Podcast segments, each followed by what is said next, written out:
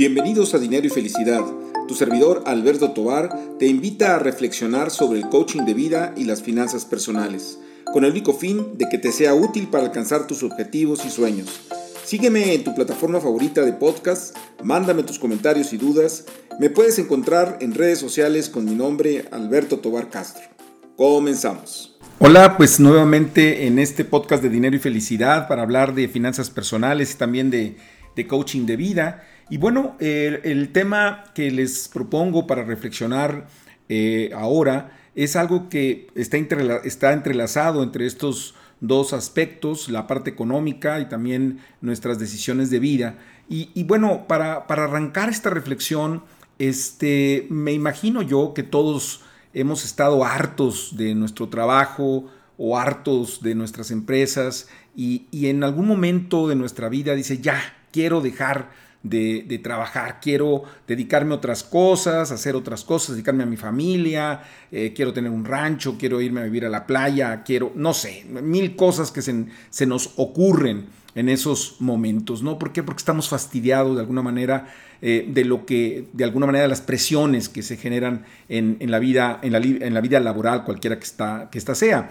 A esto se le ha denominado como eh, freedom point, ¿no? O sea, como el punto de libertad. ¿En qué momento estamos dispuestos ya a dejarlo, dejar todo para ir a hacer otras cosas? Y para eso, que está muy vinculado con esta situación, está el tema de la estrategia de salida, es decir, cómo armo yo una estrategia para poder eh, salir, ¿no? Entonces, en, esos momentos, pues sí, nos estamos imaginando una vida sin tantas obligaciones, este, inclusive muchas veces eh, cuando estamos ah, eh, de alguna manera en situaciones que se le ha dedicado demasiado tiempo al trabajo, demasiado tiempo a una empresa, pues el querer recuperar el tiempo perdido. Inclusive, esta es una frase muy común, ¿no? Recuperar el tiempo perdido con la familia o el tiempo perdido con la pareja o inclusive el tiempo perdido con, con uno mismo, ¿no? Este, y, la pregunta es, ¿en qué momento se debe de hacer esto? ¿no? De ahí, desde ahora, la novedad de, los jóvenes de quererlo hacer a los 40, que está, por supuesto, un poco complicado. Este, pero bueno, ¿en qué momento se, deben de, jubilar, ¿no? O, o, bajar la intensidad del trabajo a los 50, a los 60 años, a los 70 años, o nunca. O sea, ahora sí que morir, morir este, con con la pluma en la mano o con este, el asadón ¿no? en la mano, ¿no? independientemente de lo que se dedique uno, ¿no? Entonces, hay, hay preguntas que tenemos que hacer. Yo quisiera resumir estas, estas preguntas, digo, para que también esto sea digerible, en tres aspectos generales, tres elementos que creo yo que nos debemos de preguntar.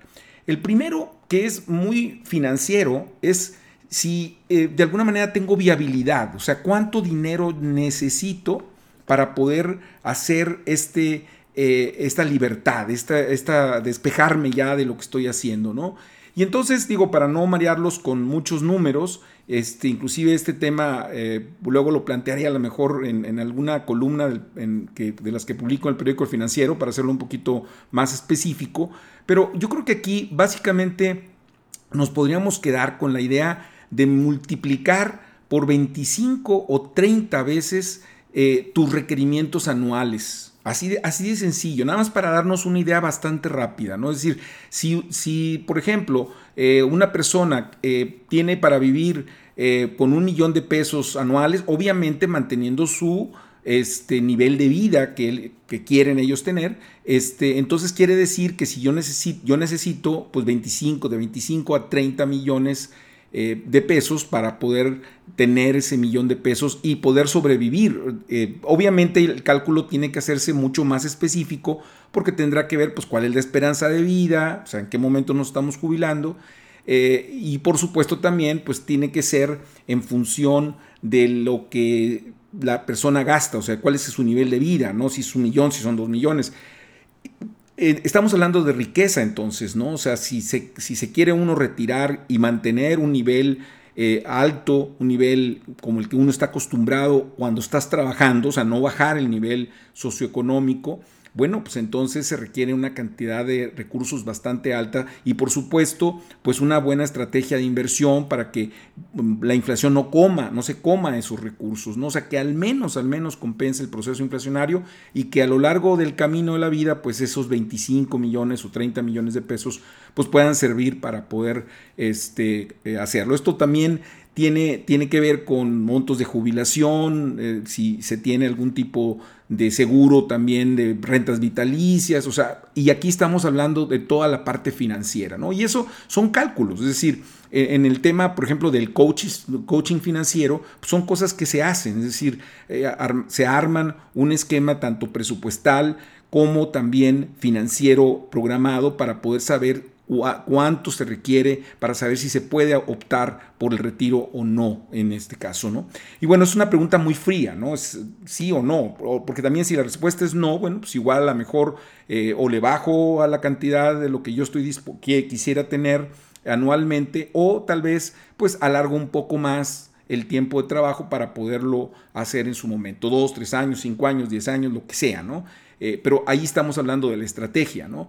Ahora bien, yo, yo quiero manejar también otros puntos, porque no nada más es la parte financiera, sino yo, yo manejaría otros dos aspectos muy importantes que obviamente tienen un eh, ramal, vamos a decir, hacia otras cosas, pero uno es eh, hacer esa... Eh, aspecto interpersonal, de introspección, perdón. Es un aspecto de introspección. Es decir, la pregunta que debemos de hacer es si realmente queremos hacer eso, ¿no? ¿Por qué? Porque hay mucha frustración luego cuando las personas dejan de, hacer lo que han hecho por 30 años, 40 años de su vida y que de repente pues sentarse a la mecedora pues no tiene ningún sentido, ¿no? Este, y pierden de alguna manera las ganas hasta de vivir, puede haber inclusive problemas hasta de depresión. Este, entonces, sí es importante primero hacerlo con nosotros mismos, qué es lo que nosotros queremos, ¿no? Este, y, definirlo bien, porque a lo mejor no necesariamente se trata de abandonar todo lo que hacemos, sino eh, bajarle dos o tres rayitas al asunto, ¿no? O sea, no mm, tratar de manejar menos estrés tal vez, dedicar un poco más tiempo a cuestiones eh, personales, de salud, con la familia, y no necesariamente abandonarlo. A lo mejor si se, se habla de una empresa, pues a lo mejor se trata de contratar a un gerente eh, general o, hacer una estructuración para que no todo dependa del dueño. Es decir, ya estamos entrando a un tema mucho más reflexivo interno, ¿sí? Y luego, habría un aspecto interpersonal, es decir, entre personas, ¿no? Es decir, uno hace ensueños, ¿no? O sea, es como aquella persona que, llega a cierta edad con una riqueza determinada y decide comprar pues una casa en una playa o un, o un rancho y de repente, este, ¿por qué? Porque está pensando que, pues, van a estar ahí eh, los hijos, los nietos, y cuando menos se da cuenta, pues está solo o la casa está abandonada porque la familia no, no, le interesa el asunto, ¿no? Entonces, eh, tenemos que de alguna manera tomar en cuenta a las personas, porque yo hablaba ahorita de que hay una frase muy común que es el tiempo, eh, queremos recuperar el tiempo, ¿no? El tiempo perdido. Pero siento decirles, esto es una muy mala noticia, pero el tiempo no se recupera. Es decir, mientras que no haya una máquina que nos lleve al pasado y nos haga volver a vivir lo que ya vivimos, no se puede recuperar. En todo caso, podríamos hablar de compensar o de arreglar ciertas heridas, o sea, establecer conversaciones pendientes y tratar de arreglarlas, eso se vale. Pero el tiempo, el tiempo que se hizo, pues ni perdido está, simplemente lo, lo usamos como haya sido que lo usemos y, en todo caso, pues compensaríamos algo, ¿no? Y entonces ahí... Eh, no sé cuáles son las heridas que hay que sanar, ¿no? Porque a veces uno piensa que simple y llanamente uno puede regresar y, que las cosas cambien, y no necesariamente. ¿Por qué? Porque, por ejemplo, los hijos, pues ya no están, ya no son niños, ¿verdad? Este, ya no son adolescentes, probablemente ya están casados. Entonces ya no podemos recuperar eso, ¿no? O sea, lo que sí podemos hacer es tal vez hablar con ellos y, restablecer una, una, buena relación. O con las esposas también, que es algo bastante frecuente, ¿no? Porque cuando el ejecutivo sale a trabajar y se ausenta de la familia, y, bueno, pues resulta también que, las demás personas tienen que hacer su vida y tienen que hacer una rutina y cuando uno dice, oye, pues ahora sí ya no voy a trabajar, este, vamos a dedicarnos tiempo, pues ah, fíjate que no, porque yo ya tengo mi rutina hecha, ¿no? Es decir, no, no es tan fácil tampoco. O sea, esto es algo que tiene que ser de alguna manera dialogado con la familia y ver si esos aspectos también van a subsanarse o no se van a subsanar. Y esto pasa, por supuesto, también en el caso de las mujeres que digan, que dicen, yo me quiero ya retirar porque le he dejado de, dedicar tiempo a la familia. Este, pues es lo mismo. O sea, la pregunta es si hay algo que arreglar o no, o a lo mejor es cuestión, insisto, de bajar eh, pues la intensidad y poder ir restableciendo esas relaciones que hay que pues mejorar, ¿no? Y, entonces, de alguna manera, detrás de todo esto hay un algo mucho más profundo, o sea, detrás de estas tres preguntas, ¿no? De cuánto requiero, si realmente lo quiero y cómo voy a interrelacionarme con, con las personas que están cerca de mí pues está una gran pregunta, que es, ¿qué es lo que me apasiona? ¿Cuál es mi ikigai? Ya saben, esta palabra eh, de origen japonés, en donde se busca de alguna manera el tema de qué es lo que a mí me apasiona, lo que me hace despertarme en la mañana para poder accionarme, ¿no? Eh, y obviamente esto va a ser diferente para cada uno, cada uno de nosotros, ¿no? Y la pregunta es si ese ikigai lo podemos hacer eh, pues en esa, en esa salida, en esa estrategia de salida, o inclusive cómo lo podemos ir desarrollando previo a la salida. Es decir, eh, tenemos que hacer toda una estrategia para ir armando esas, esas necesidades psicológicas de pasión por lo que hacemos eh, previo a la salida. Por ejemplo, algo que, está muy claro es en el, en el, caso de las empresas familiares, ¿no? Este, donde un dueño o una dueña este, eh, tiene una, una, empresa que no deja que la familia participe o si participa, participa de manera bastante, bastante leve o muy relegados, eh, sin tomar decisiones, todo pasa por ellos. Y de repente dice, ya es hora de que me vaya, ¿no? Y entonces en ese momento quiere traer a la familia a la empresa y que, que, inicien de alguna manera sus labores eh, este, ya de coordinación de la compañía. Pues no, las cosas no son así, ¿verdad? O sea, cuando, dejan cuando se quiere dejar la empresa, pues resulta que a lo mejor ya los hijos, las hijas ya están en otras cosas o traen cierto resentimiento por, por el tiempo que les quitó la empresa a su papá, o vamos, o no les gusta el giro de la compañía, o mil cosas pueden suceder, ¿no? Entonces yo creo que, por ejemplo, en el caso de las empresas familiares, la empresa en este caso podría convertirse en un lazo de unión más que en un lazo de desunión.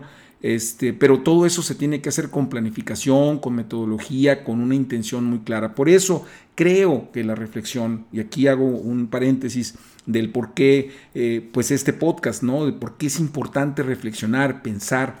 Eh, a veces quisiera uno eh, recetas mágicas, cosas que, nos digan, simplemente dime qué hago y, ya resolverlo. Pero así no funciona el mundo. O sea, tenemos que reflexionarlo, tenemos que ajustarlo a nuestras propias necesidades. Por supuesto, hay cosas que se pueden hacer en el ámbito metodológico, pero mucho es de reflexión interna. Pues bien, este es el comentario que quería yo compartirles eh, ahora y como siempre estoy súper atento a sus comentarios, a sus críticas, a sus sugerencias en redes sociales, en LinkedIn en Instagram, en Twitter, en Facebook. Este, pues ahí nos vemos y hasta la próxima.